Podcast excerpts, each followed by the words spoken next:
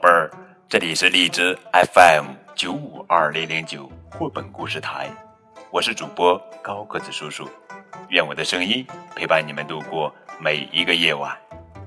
今天呀，我们要讲的绘本故事的名字叫做《大喷嚏》，作者是英国作家露丝·布朗文图，娟子翻译。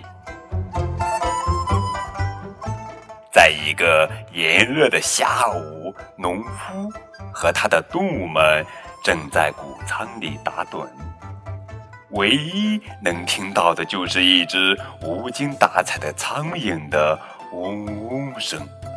嗡！突然，嗡嗡声停了，那只苍蝇落在了农夫的鼻尖上。啊切！农夫打了一个大喷嚏，那只苍蝇被喷到了蜘蛛网上。呀，这惊扰了蜘蛛，蜘蛛去抓苍蝇。哈哈，哟，蜘蛛！哎呀呀呀呀呀！这引起了麻雀的注意，麻雀飞向蜘蛛。呀，麻雀！这弄醒了猫。猫扑向麻雀，猫又吵醒了狗，还吓跑了老鼠。老鼠逃出谷仓，狗在后面追赶。哈哈哈！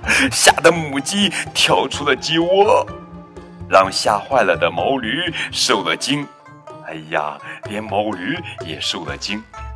农夫的妻子尖叫道：“你到底干了什么呀？”